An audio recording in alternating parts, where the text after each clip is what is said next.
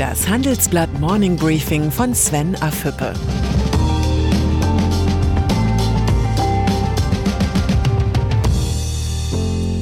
Guten Morgen allerseits. Heute ist Freitag, der 17. Januar. Und das sind heute unsere Themen. Abschied von der Kohle. Organspende, Mini-Reform statt Zeitenwende. Die Macht der Klimaaktivisten. Der Beschluss steht. Bis spätestens 2038 will Deutschland aus der Kohlestromgewinnung aussteigen.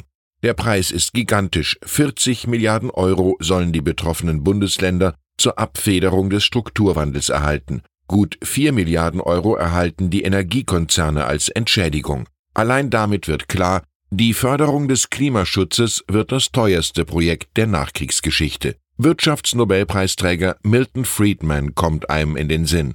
There is no such thing as free lunch. Alles hat seinen Preis.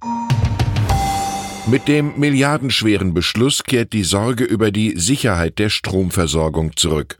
Schließlich muss der Strom auch fließen, wenn die Sonne mal nicht scheint oder der Wind nicht weht. Diese Backup-Funktion übernehmen aktuell vor allem Kohlekraftwerke. Ein überzeugendes Konzept für die Sicherung der Stromsicherheit hat die Bundesregierung bisher allerdings nicht vorgelegt, wie mein Berliner Kollege Klaus Stratmann in seinem Leitartikel analysiert. Vielleicht sollte man die Große Koalition daran erinnern, Strom ist das Lebenselixier einer modernen Gesellschaft. Jens Spahn, der Gesundheitsminister, ist mit seinem Gesetzentwurf zur Neuregelung von Organspenden im Bundestag gescheitert nachdem jeder Mensch bis auf Widerruf als Organspender gelten soll.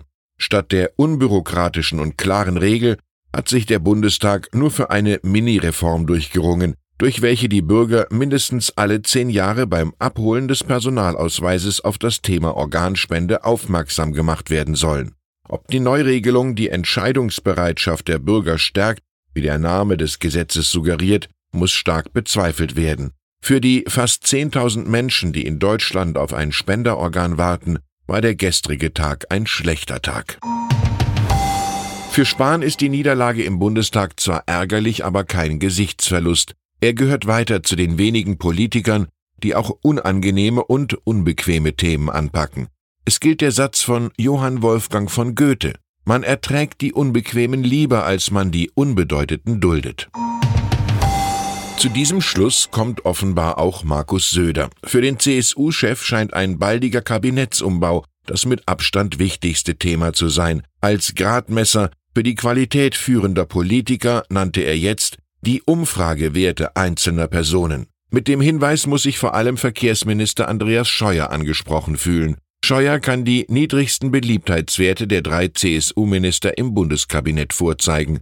Auch Innenminister Horst Seehofer muss um seinen Posten fürchten. Schließlich hat Söder eine Verjüngung des Kabinetts gefordert. Bleibt nur die Frage, wann der CSU-Chef seine Nuschelprosa als klare Entscheidung formuliert.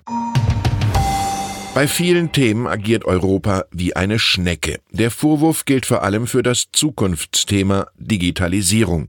Der neue EU-Binnenmarktkommissar Thierry Breton will nun offenbar den Schalter umlegen. Mit Blick auf die in Europa anfallenden Daten verspricht Breton klare Regeln im Umgang mit den Informationen und sichere Speicherlösungen. Es ist an der Zeit, unseren Bürgern und Unternehmen einen sicheren Hafen zu bieten, sagt der Kommissar im Interview mit dem Handelsblatt. Es ist nur ein erster Schritt zur Sicherung der technologischen Souveränität, aber wenigstens bewegt sich Europa in die richtige Richtung.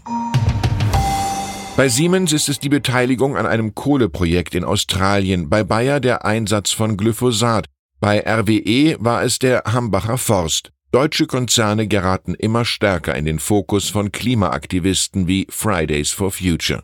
Wie schwer der richtige Umgang mit der einflussreichen grünen Lobby mittlerweile ist, musste in diesen Tagen Siemens-Chef Joe Käser erleben, die aktuelle Handelsblatt-Titelgeschichte Die unheimliche Macht beschreibt die neuen Herausforderungen für Konzernlenker. Luisa Neubauer, nach ihrem Gespräch mit Siemens-Chef Käser, hat die deutsche Frontfrau von Fridays for Future im Handelsblatt ein Interview gegeben. Herausgekommen ist keine Abrechnung mit der Wirtschaftselite, sondern ein eindringlicher Appell. Die Manager sehen nicht, dass sie diejenigen sind, die jetzt etwas verändern müssen, Sie verweisen meist einfach darauf, dass sie den Aktionären etwas schuldig sind, Was natürlich stimmt, aber sie vergessen, dass sie auch der Welt, in der sie agieren und die sie formen, etwas schuldig sind. Das ganze Interview lesen Sie im Handelsblatt. Der Fall Siemens wirft grundsätzliche Fragen auf. Wie lässt sich der global so wichtige Kampf gegen den Klimawandel mit den Interessen eines Unternehmens, eines Arbeitnehmers und Aktionären vereinbaren? Wie können Unternehmer und Manager mit der wachsenden Macht der Ökolobbyisten umgehen? Das Handelsblatt hat einen Antwortversuch unternommen. Und dann ist da noch Herbert Dies. Der VW-Chef verlangt von seinen Führungskräften beim Wandel zu einem softwaregetriebenen Unternehmen mehr Tempo und hat jetzt sogar die Zukunft des Autokonzerns in Frage gestellt. Wenn wir in unserem jetzigen Tempo so weitermachen, wird es sehr eng, mahnte Dies. Die Zukunft liege im Umbau zu einem digitalen Tech-Konzern. Mutmacherreden lesen sich anders, aber zumindest weiß das VW-Management jetzt, dass die Stunde geschlagen hat. Ich wünsche Ihnen ein agiles Wochenende mit vielen neuen Ideen. Herzliche Grüße, Ihr Sven Affüppe. Hören Sie nun noch unsere Highlights der Woche. Unsere Persönlichkeiten der Woche sind Wladimir Putin und Michail Mischustin. Mischustin wird Ministerpräsident, mit ihm will Kreml-Chef Wladimir Putin ein Signal zum digitalen Aufbruch geben. Die Zahl der Woche ist 0,6. Das deutsche Bruttoinlandsprodukt ist im Jahr 2019 um 0,6 Prozent gewachsen. Dies ist das schwächste Wachstum seit sechs Jahren.